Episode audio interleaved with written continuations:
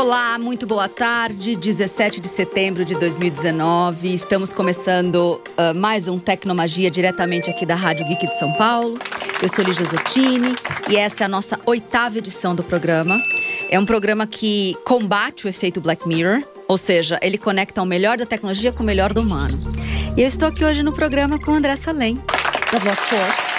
Ele é uma das nossas vozes é, aqui no Voices de Blockchain. E hoje o programa vai correr sobre esse tema. Seja bem-vindo, André. Muito obrigado pelo convite, Lidia. Muito bom ter você aqui.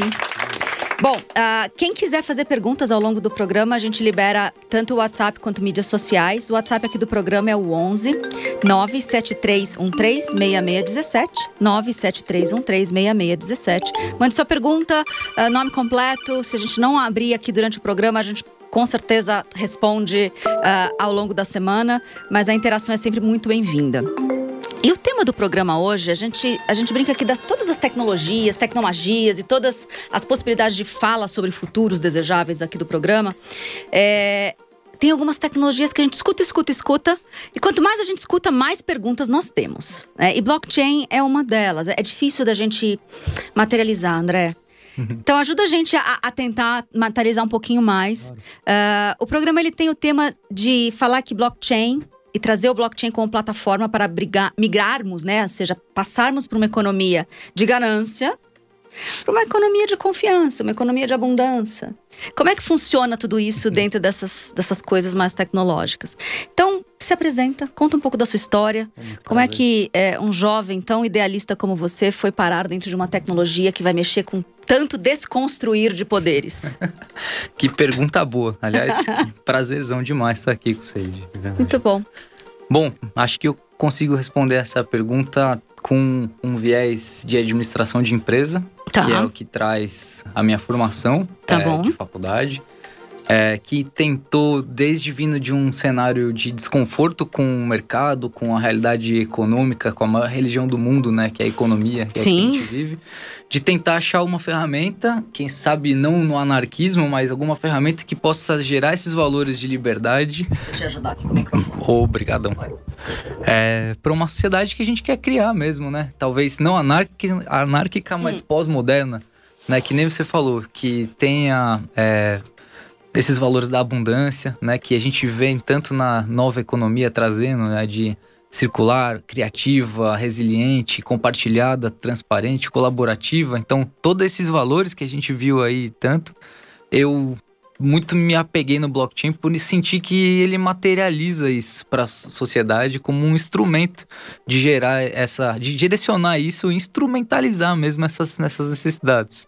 Se as pessoas então, tivessem que, que, imaginar a utilização, porque quase ninguém utiliza ainda blockchain, né? principalmente uh, a massa, as pessoas, o usuário final. Uhum. Uh, vai ser usável por todo mundo ou vai ser que nem todas essas tecnologias por trás de um Facebook, por trás de, uh, de, um, de um programa que roda no seu computador, que você não entende direito como acontece, uhum. mas rola uma mágica e você usa. Blockchain vai ser tocável e identificável ou vai ser uma, uma tecnologia que a gente não precisa saber que existe?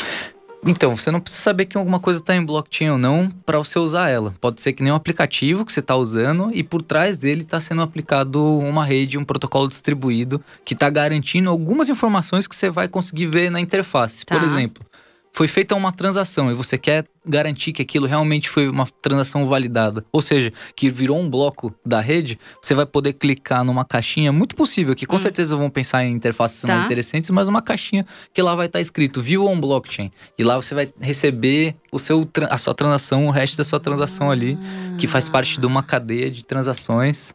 E isso garante que naquela rede, se você pegar aquela, aquele conjunto alfanumérico uhum. e jogar no, ah. no explorador de blocos daquele ah. protocolo referido, porque tem o Bitcoin, tem o Ethereum, tá. tem vários outros. Se você jogar naquele explorador de blocos, você vai poder enxergar toda a construção para chegar naquele código que garantiu uma, uma série daquelas validações até chegar naquela lá. Então, Não, vai. Não, então acho que assim, é, a nível de usuário, de experi- experiência de usuário, não vai nada mudar. Mas Tá. vai ser possível acessar essa garantia se for desejada. Eu acho que essa é a mudança. A gente está muito acostumado, eh, vendo um, um- acho que de uma realidade analógica, onde eu jogo meus dados lá. Eu jogava na, na- no cara que batia na minha porta e fazia as perguntas da Aham. pesquisa na, na porta de casa. E você não sabia para onde, iria- onde aquele- aqueles dados iam. Então a gente está muito acostumado a ser a geração do tipo. Os dados não são meus, embora eles sejam. Agora que a gente tem tecnologia para saber que eles são usados a favor e algumas vezes contra a gente, é, ou da forma que a gente não gostaria, começa a se questionar sobre os dados são meus. O que está me dizendo então é que o blockchain ele vai poder ser uma ferramenta importante, talvez a mais ideal, de eu saber onde estão os meus dados. É isso. É, eu, eu sempre vou poder resgatar. Aonde está sendo usado meu nome, meu sobrenome, meu CPF, ah, o meu, a meu comportamento digital, as coisas que eu clico, Uhum. é, que é um pouco do que hoje a gente não tem como, né? Aham. Eu acho que ele permite isso, como N outras aplicações, né? Tá. E é legal pensar nessa, nessa aplicação de identidade, porque tem protocolos que eu te falei, cada um Ah, tem a sua especificidade, focando só nisso. E aí, como que seria essa? Pelo menos o que se tem hoje. Que você vai ter, que nem a gente tem carteira digital de Uhum. token, que a gente transaciona criptomoeda, você vai ter uma carteira digital num protocolo que chama Hyperledger Indy, que é um framework do projeto Hyperledger, Uhum. que você cria uma carteira com todas as suas características de identidade. E aí você disponibiliza é, seus aspectos, né, seus, Uhum. seus claims que você faz para o mercado a partir do que é preciso. Então, por exemplo, se eu vou no médico, a Hum. única coisa que eu autorizo que a chave pública do hospital consulte na minha carteira, que é a minha identidade, é o meu tipo sanguíneo, por exemplo. Tá. Se eu vou numa balada, a única coisa que eu permito que a balada consulte em mim é a minha idade e talvez o meu antecedente criminal.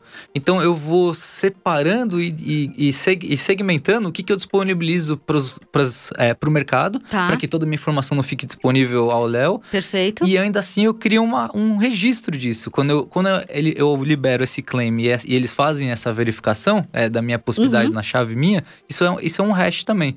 Então Ah. tudo fica transacional. Quem tentou fazer uma consulta e tudo mais, então isso fica muito, muito bem Essa é a categorizado. diferença, porque hoje a gente tá nas plataformas que a gente usa digitalmente, Abertas, né? né? Assim como o cara que batia na minha porta lá e levava os meus dados pela pesquisa feita na caneta embora, e eu não sabia pra onde ia, hoje é semelhante. Com Tem um monte de certeza. gente batendo nas minhas portas digitais e levando a informação embora. Poxa, logue Porque tá- aqui com o Facebook e me deixe Exatamente. todas as informações que eu vou vender, você nem vai saber.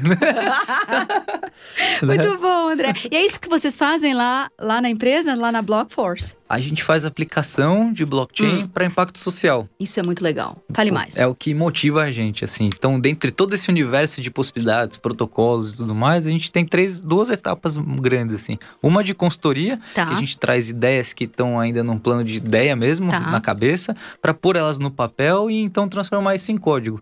Então a gente faz, como a gente fala, de end-to-end blockchain service support, para criar uma ideia em blockchain. Tá bom. E Dá um de- exemplo disso pra, pra materializar para as pessoas que estão escutando. Acho que você fala de uma forma tão clara que ajuda a gente. Poxa, eu fico Quem feliz. não tá no meio, entendeu? Tem vários casos, mas eu vou trazer um. ter- Vários não, né? Vamos Hum. ser sinceros, a gente tá na- nessa batalha de inovação. Sim. Tem muita coisa legal sendo feita, mas um que já tá bem maduro, que é legal faz- falar, por exemplo, é o caso da moeda Seeds, tá. que é um microfinanciamento é, que a gente disponibiliza um token no mercado, ERC20 no protocolo de Ethereum. Explique token. Claro. Com certeza. O, o token é uma unidade de medida de É. tran- transacionável. Uma unidade que a gente criou para transacionar. Parece Por aquele do exemplo- banco? Parece o quê? Aqueles de banco? Tipo pontos, milhas. Também é token. É um tá. token, só que tá dentro daquela, daquele universo Tá bom. do, do, sei lá, dos, das milhas e Tá bom. do, enfim, múltiplos, né? Tá. E aí a gente cria essas, essas moedas para esses ecossistemas Hum. e a gente criou para esse projeto essa. Qual que é o objetivo dela? É fazer é, um financiamento para cooperativas ou projetos sociais Uhum. que tenham, que tenham com esse microfinanciamento possibilidade de gerar uma receita e Tá. aí, então um impacto social, porque os projetos que são filtrados são só para impacto. Então é direcionado esse valor para esse Tá. projeto. É, com essa rastreabilidade né, das transações que a gente Isso falou. é muito legal, porque o pro- projeto assim já existe, desde o Yunus lá, né? Pois com o é, microcrédito. exato. O que você está me contando parece um microcrédito. A diferença é, que você não sabia, depois que o dinheiro, o bolsão tá lá, como é que você rastreia que chegou na ponta mesmo? Exatamente. Ou se, se rolou desvio? O que está me dizendo é que garante a, a- a- chegada na ponta com a característica que falou: olha, vai receber pessoas ou projetos com essa característica, não tem Perfeito. desvio. Perfeito. E o que foi feito com esse dinheiro, né? Dá até pra gente expandir É. isso na carteira da pessoa. Maravilhoso. O que, que ela gastou e tal, fazer uma Nesse nível, auditabilidade disso. esse é quase como uma transparência mesmo em todos os lados. Na, quase não, deve ser, né? Sim, sim. Tá. É, a gente ainda tá chegando nesse último nível, Tá. mas pelo menos na, na- no direcionamento do valor a gente já tá chegando. Maravilhoso. E um exemplo bacana disso também é que assim, beleza, a gente tá falando pra microcrédito e tal, mas doação mesmo, filantropia, não precisa só voltar. Pô, você tá, que nem você colocou, e É. o dinheiro que eu tô doando? É. Eu quero saber onde tá chegando. Então, com o blockchain, a gente pode tirar a validação de um ator só que fala, ah, chegou o dinheiro ou não, para jogar pra rede. Ah, eu doei. Ah, pra mim chegou. Pra- E pro, beneficiário, e pro beneficiário, será que chegou mesmo? Então a gente põe tudo isso, dentro de uma mesma rede, todos os atores, Maravilhoso. e gera esse consenso, né? Que eu acho que vem no nosso primeiro ponto de discussão aqui, que é realmente blockchain para impacto. Eu estava no Uhum. South by Southwest em março esse ano, Aqui, e eu sabe? escutei muito do pessoal lá do, do Banco Mundial uma carteira para essa coisa de alimentação em lugares de bolsões de miséria ou, ou em lugares realmente que estão em, em, em guerra, enfim. Como é que a gente garante que chega lá? Eles trouxeram um dado muito alarmante. Eles falam assim: olha, que hoje, mapeado no planeta, a possibilidade de, de fraude ou de corrupção está na casa do 3,5 trilhões. Ah, os não mapeados a gente não tem nem ideia, né? Mas eles falam que é, de um total de quase 80 trilhões, que é o que a gente produz como raça humana todo ano de PIB, é bastante coisa, né? E eles trazem muito como, olha, da mesma forma que a gente cuida para que o dinheiro da doação que você faz lá numa, numa fundação super séria chegue na ponta e hoje, através do blockchain, eu consigo mostrar. Era quase como dizer assim: eles não vão combater a corrupção, mas eles vão dificultar um pouquinho essa coisa de botar um blockchain no processo planetário. Fala um pouco sobre isso. É é isso mesmo? Como é que a gente combate corrupção com blockchain? Se é possível. Então, é essa. Primeiro que é muito lindo pensar nisso, né? Porque aí acho que a gente, que a gente mira, assim, né? É, gerar uma transformação de fato. Mas é essa mesma lógica de follow the money, né? Tá. Se a gente consegue rastrear um microcrédito e uma doação, a ideia é que isso suba para nível go- governamental e a gente possa rastrear também aonde que o nosso dinheiro está sendo alocado, né? Isso é incrível. Né, poxa, que- e aí isso, isso gera aquelas organizações, ou começa a, a- a raspar, né, tangibilizar o que a gente imagina como, sei lá, o, o último produto do blockchain. Então, assim, rapidinho pra Ah. gente também entrar no tempo. Hoje o Gartner classificou em quatro coisas que são interessantes de trazer. Hum. Tá. Que é a primeira aplicação possível de blockchain, que a gente chama de Record Keeper. Hum, Aí eu vou chegar na última, que é essa aí. Tá. A Record Keeper, você simplesmente grava um banco de dados que você tinha hoje normal num blockchain para que você tenha aquela imutabilidade e tudo mais. E eu escutei nesse daí lá no South by Southwest que a gente tem que tomar, tomar muito cuidado com a limpeza dos nossos dados, porque a gente tá acostumado a ter um monte de lixo lá Sai dentro. A hora que você faz um record keeper no blockchain é forever, pra sempre. No a coisa back. errada, entendeu? O lixarado. Então, assim, a gente vai ter que começar a aprender a limpar antes de botar no primeirinho do lado do quadrante do Gartner. Com certeza. Ainda mais nesse momento que a gente tá hoje aí do blockchain, de as pessoas quererem fazer qualquer coisa, Sim. né? Tem que ter um back-office que lapide isso antes de. Então é basicamente isso. E o segundo? O segundo é chama de Efficient Play, que é Tá. já que eu vou ter os dados registrados no blockchain, é, por que, que eu não vou disponibilizar, pelo menos para um ator, não precisa ser uma rede pública totalmente ainda, mas Hum. uma rede permissionada, essas informações, Tá. para que em vez de que ele tenha que me consultar e tenha esse, essa intermediação, ele já não consulta direto a rede. Tá bom. Então eu giro, eu gero uma relação eficiente, né? Tá bom. Efficient Play. A terceira é de fazer isso virar um asset digital. Hum. Então, já que eu tenho uma informação disponibilizada, por que eu não transformo isso num digital asset market? Hum. que é que é, é, criar então uma relação de troca e tokenizar, que aí voltando Tá. essa- essas informações que estão disponíveis em ativos. Então, putz, é, se eu quero transacionar uma soja Hum. é, ou fazer um processo de barter, por que, que então eu não ponho um valor para ela aqui já e eu posso comprar na outra ponta? Tá. Sem- além de ver a informação, eu posso negociar ela. E a- Sem muito mais, sem muito tantos intermediários, Exatamente. talvez. Conectando realmente um, um mercado nisso, né? Tá. Tá. Que aí até vai pular um pouco pro negócio do Facebook depois do Libra. a Ah, pode boa. É, a gente tá aqui querendo pegar a oportunidade de falar com quem entende sobre essa encrenca que ninguém entendeu ainda direito. E, e a última, que é que a gente tava falando dos governos, que é o que o pessoal fala de DAO, né? Tá. Que é a DAO. DAO, que é a Decentralized Autonomous Organization. Ok. Que mais pra frente, essas redes que se negociam vão ter uma certa autonomia Uhum. é, operacional, de lógica, que elas já vão ganhar de tempo de maturação, desde os back-offices que er- vieram lapidando que se re- registra até mais à frente, Tá. para que tenha um organismo que se autorregule e ele consiga é, gerar é, uma sociedade autorregulada. Que retoma, perdão, porrada no microfone, Vale. ao anarquismo lá de trás, né? Entendi. Que é o que eu acho que é legal, pelo menos eu. Muito Muito bem. Bom, eu vou ter que pelo menos passar por esse tema, que é o outro lado do blockchain, como o futuro do dinheiro. Eu sei que vocês fazem muito mais uh, o, o, blockchain para impacto, mas obviamente, como especialista, você sabe falar sobre isso. E outra fala que eu vi lá no, no próprio South by Southwest foi dos gêmeos. Lembra os caras do Facebook Sim, que saíram, demais. foram saídos lá do Facebook e foram um dos primeiros inicia é, assim, entusiastas com Bitcoin. E hoje tem muito dinheiro baseado uhum. nesse tipo de, de moeda. É, os gêmeos Cameron Taylor, Winklevoss. E eles têm a Gemini, que é uma exchange, né? Que é uma. Dá para dizer que é um broker. A gente nem entende muito o conceito do que é a empresa deles, mas eles falaram uma coisa que disse assim: olha. É, o futuro do dinheiro, quem tiver no negócio do futuro do dinheiro, vai estar tá no negócio do futuro da confiança. Uhum. Vindo de dois caras altamente capitalistas que sabem jogar esse jogo do dinheiro. O que, que eles quiseram dizer com isso? Legal. Quando a gente começou, né, lá que ensinou pra gente tudo do Bitcoin, que começou hum. toda a aplicação, né? É, lá no paper de inicial que era do Bitcoin, é um sistema eletrônico peer-to-peer -peer de dinheiro, ele fala muito, né? O problema da do, do situação financeira e tal é que a gente tem intermediários, né? Então o banco precisa, se eu estou num sistema tradicional, é passar a, a, o meu dinheiro para você. Então eu peço a solicitação para o banco e ele envia para você. Mesma coisa numa analogia que nem a internet hoje em dia, né? Que eu tenho que enviar minha informação para um servidor e o servidor envia para você. O HTTPS é Sim. assim. Né? A partir do momento que eu tiver conectado com você é, em rede, mas também com um monte de gente, eu não tenho mais esse órgão é, centralizador e intermediário que diz se eu posso ou não. Por outro lado, a gente tem toda a rede que, que, que valida ou não essa transação, que é um mecanismo de consenso. Então, eu posso transacionar com você sem mesmo te conhecer. Tá. Mas eu confio em você sem, te, sem, sem confiar, porque a rede inteira me dá essa garantia. Que se você está aqui, é porque você é confiável, mesmo se eu não confio em você. Ah, é isso que eles quiseram dizer então.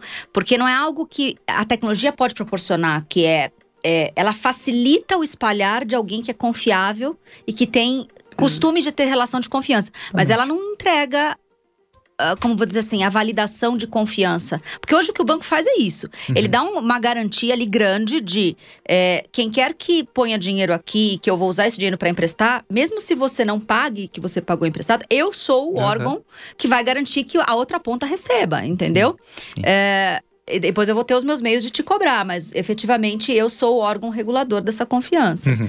Por isso que você deposita o dinheiro do banco que você deposita. O que está me dizendo é que a rede e a tecnologia vai fazer isso pela gente sem ter a necessidade de um órgão que aí monetiza bastante Exatamente. essa o dar a confiança para o mercado. Exato. Que cobra uma taxa para gente é. e, e mais do que isso, né? Fica a informação restrita a ele, né? Ele, ele tem um, um livro, livro contábil que só ele detém. É. No caso do blockchain, esse livro contábil tá, livro, livro contábil tá espalhado na rede inteira. Então todo Boa. mundo tem uma cópia disso. Então Boa. essa confiança está distribuída. É quase como a sua, o seu comportamento ele acaba sendo uh, o seu próprio Vai, badge, o seu, é, o seu próprio carimbo. Exato. E é legal dizer, porque eu não sei se todo mundo conhece, como nasce o Bitcoin, né? É. É, quer contar? Porque ele nasce com a, com a quebra dos bancos em 2008. Exato. É um protocolo feito por um tal de Satoshi. Nakamoto. Quem, quem é Satoshi? como é que ele nasce depois da quebra dos bancos? Tem muita especulação aí é. desse, da, desse É a história Satoshi. mais mágica que eu conheço no mundo da tecnomagia, vai magos me disseram já, uhum. grandes mestres já comentaram que, que, que, quem pode ser. Eu vou deixar os nomes aí para vocês pesquisarem. A título de pesquisa, que nem eu fiz, né? tem o Ralfini e também o Nick Szabo. Tá. Né? O Ralfini tinha escrito um paper antes, muito antes de sair o Bitcoin, que chama E-Gold, que é bastante parecido e ele não andou muito tá. adiante. Mas é curioso porque ele já estava prototipando isso que você falou, né? Da quebra dos bancos e do sistema ser um crash, justamente por, pelo quê, né? É, da, da, do maquiamento dos valores, né? Da, da maquiagem do, do, dos realmente da bolha imobiliária que estava sendo empurrada pela barriga e ninguém sabia. Por Sim. quê? Porque tem centralizações de informação Sim. que não dão acesso. Então, ciente desse problema como um câncer do sistema econômico, da economia, né? É, por que não tentar criar um valor diferente, lastreado em outra coisa, que se não o ouro do dólar de Bretton Woods, sei lá, uhum. mas num, na, no, no, novo valor, que é a informação, o dado, e para isso o poder computacional. Então o Bitcoin sai aí lastreado né, como esse paper do Satoshi. É, que você deu dois nomes aí, mas ninguém bate o martelo e fala, são eles. Esse Não, Satoshi imagina, só pra é uma criatura mesmo. mítica. Eu Exato. até porque eu acho que se esse cara tivesse nome e sobrenome mesmo, Já era, já né? era, né? Ele já estava em outro lugar que não no planeta Terra, em outros mundos do além-vida. Porque ele está mexendo com gente grande e, e- e é desafiando um sistema econômico implementado há pelo menos, sei lá, Pois é. eh, século. Um século e meio, dois séculos. Então, assim, é bacana a gente ter essa informação. Mas vamos então para o que tá, o que tá nascendo, Claro. que é o. é, o Libra, a Libra. Deve ser o Libra, porque senão ia ser o nome da moeda inglesa, né? Muita afronta, É, né? Cara, podia chamar qualquer coisa, mas escolhesse um nome que não fosse nome de moeda, né? É no mínimo esquisitíssimo sair com Libro, Lebre. Faça o que você quiser com o nome, mas não Livre, Libra. né? É livre, então seria incrível. mas não Libra. Mas assim, eles escolheram Libra, Sim. o Libra do Facebook. É, Por que, que o Facebook, que tem lá boa parte da- dos humanos que estão conectados na internet em alguma das suas plataformas, eles têm aí, com certeza, perto de 2 bilhões de humanos conectados nas suas redes. Eles têm um poder de rede muito grande, ninguém questiona. Eu acho que é o que mais tem. O, o Google ele tem um outro poder, que é um poder de dados, mas eles têm um poder de rede, Sim, com dados. claro. Ahn, e aí eles querem colocar o que eles chamam aí, dá pra chamar de blockchain, dá pra chamar de criptomoeda. Ficou difícil de entender. Acho que eu me lembro que ah, lançou e eu mandei um áudio pra você e você me deu uma explicação super bacana, que eu acho, Obrigado. acho bacana trazer aqui pro pessoal que acompanha a gente. Claro. O que, que esperar disso? E é feito de um consórcio de um monte de empresas, né? Já, já acostumados a ganhar bastante dinheiro com o sistema antigo. É engraçado que, independente do, do, do que a gente pensa, né? A gente fica animado com essas notícias, né? Sim. Putz, tá aparecendo alguma coisa de blockchain que realmente vem pra população como um todo, né? Porque, Sim. nem você falou, o Facebook é mainstream, né? É. Então, assim, é, tem muitos lados desse pensamento. Eu vou trazer alguns que eu tive, Tá né? Mas acho que é, é interessante demais. Que nem a gente tava falando, pô, os bancos controlam. Primeiro, né, Pra quem não sabe, explicar um pouquinho melhor que nem ali já trouxe, o Libra é um consórcio de várias empresas é, grandes de pagamento mesmo, como a Stripe, o PayPal, é, o Uber até tá dentro, né? Não é uma empresa de pagamento, mas pensando que o Uber Sim. você põe cartão de crédito lá também, a Mastercard, a Visa, grandes players, né? Entraram num consórcio para montar então uma rede de blockchain, um protocolo de blockchain que é o Libra, que, que nem o Bitcoin tem suas características bem próprias. É, e traz algumas especificidades. Antes de falar elas um pouco Tá. mais técnicas, eu vou falar o que eu acho do, do valor dela. Tá. Pô, que nem você falou, o Facebook é um país, né? É um país. É um, se eles quiserem, né? Então, tá se iniciando um movimento muito grande de ter marketplace dentro do, do Facebook. Compras e vendas, que nem é o WeChat lá fora. É, eles querem, na verdade, combater a nação do WeChat, que a nação Exatamente. chinesa é tudo junto ali, né? Exato. Então, assim, criar uma moeda de troca dentro do próprio Facebook vai dar a característica disso de uma nação para qualquer pessoa que esteja em qualquer lugar do mundo faz parte desse país, né? Tá. Então, com empresas tão especialistas em meios de pagamento, em transação digital, em carteira digital, que é o Calibra, no caso do, do Libra, né? Que é essa carteira específica, Tá. traz essa possibilidade de transacionar com qualquer pessoa sem depender do euro, do dólar, do real. Tá. E, e aí sim, esse jogo da nação, né? Em termos de blockchain em si, Tá. é louco isso, né? É, É. Subiu até o preço do Bitcoin, né? no- na época que foi Sim, anunciado. sim. Então, assim, em termos de blockchain mesmo, da- do protocolo e tudo mais, a gente sabe que no Ethereum e no, e no Bitcoin tem algumas limitações de gas e tudo mais, mas a gente conhece o tanto que é centralizado ou não, né? No caso, Tá. esses são protocolos totalmente públicos. O Libra já nasce com um conceito um pouco diferente de validação, né? Hum, Então, o próprio contrato inteligente deles chama Move, Hum. né? A, a- a linguagem deles. E traz uma certa centralização a nível de stake, né? Então, quem faz o consenso dessa rede, por enquanto, são os participantes autorizados que, por enquanto, dizem respeito à associação da Libra, do tá. Libra, né? Que são as empresas de consórcio. A empresa do consórcio. É quase como eles estão botando uma grana lá. e- e o lastro vai ser a quantidade de dinheiro que eles conseguem gerenciar ali. Exato. É isso. Exato. E é legal porque eles têm esse dinheiro, né? É. Então, realmente, eles conseguem estabilizar essa moeda. Tá. Então, inde- independentemente de banco ou do, do poder computacional, eles conseguem criar essa moeda um para um, porque eles têm o, o dinheiro suficiente para estabilizar ela. A gente tem um- uma, uma grandeza de quanto eles botaram lá para começar isso na história? Putz, É um banco, ce- é um banco central Eu não me privado. Uh, com uma grana depositada ali. E essa grana ninguém, não corre mais do que essa grana na, no começo. No começo. Eu não, não, não lembro agora para precisar o valor, mas é um valor bem alto, assim. E a gente espera para quando isso, isso sendo experimentado? Dizem comecinho de 2020, né? Ah, Pelo é? menos foi anunciado. Só que agora, nesse entremeio, Hum. tem bastante notícia de regulamentação, tentando travar nos Estados Unidos. É, a maneira- gente viu o Trump bem bravo, Pois né, é, cara? Ele ficou exato. muito bravo. É, eu acho que muito por conta do perder o controle. É, a, gente brinca, a gente brinca que ele também não gosta muito do Fed, né? O, o Federal Reserve lá americano. Que eu descobri, a gente estava conversando aqui um pouco antes, eu não sei de vocês aí que estão assistindo a gente, mas o Banco Central americano não é público, cara. Não é, não é. É pri- private. É louco demais, né? E aí o cara ficou meio bravo, porque já fica bravo com o Fed, que é um bicho que ele conhece.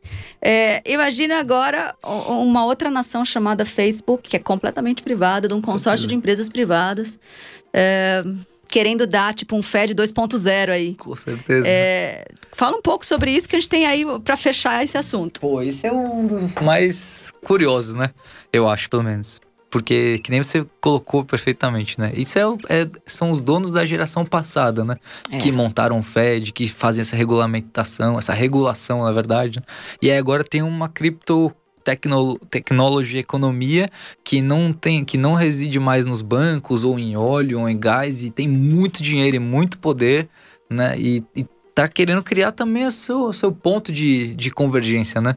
Então acho que isso tem que ser muito bem assistido para que não seja cometido né? Que nem esses traços do protocolo tem de Uhum. centralização é, esses novos elos de ganância, de poder, né, que o blockchain realmente consiga ser usado para gerar valor social e não seja e transformação, né, empoderamento e que não esteja aí só salpicado de impacto social, que nem a gente viu algumas parcerias que eles fizeram, Uhum. né, com o Kiva, que é um projeto Uhum. muito bonito, né, que até o próprio primeiro vídeo de lançamento que faz até um jogo do blockchain e tal, mas que isso seja realmente um, um drive de transformação de nova era, né, que aqueles conceitos lá do blockchain que a gente falou no comecinho sejam aplicados de fato, né.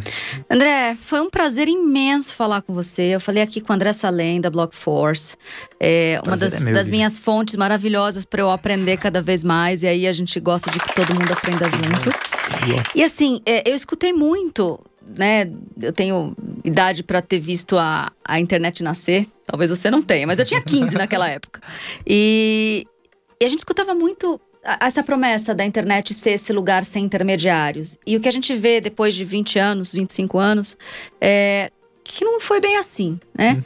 E que blockchain possa ser realmente o que você acabou de nos dizer, que não seja de novo uma promessa como a internet e que a gente comece a ter donos, né, de uma plataforma tão poderosa e tão possível e passível de fazer tanta transparência. Com certeza. Então, muito obrigada. E se você quiser deixar uma mensagem final, como as pessoas te encontram e, enfim, é, o blockchain como, como algo realmente de impacto social, você tem aí o nosso fechamento. Bom, primeiro, obrigado por poder te reencontrar de novo. Fazia tempo que a gente não bate um Verdade, papo. verdade. E pelo programa maravilhoso. Quem se interessar um pouquinho mais pelo nosso trabalho, é só entrar lá, blockforce.in de navio.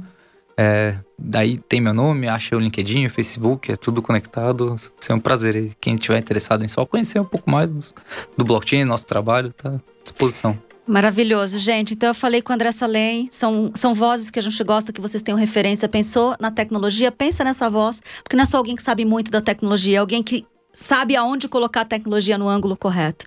Então, muito boa tarde e foi um prazer e até a próxima semana. Muito obrigada.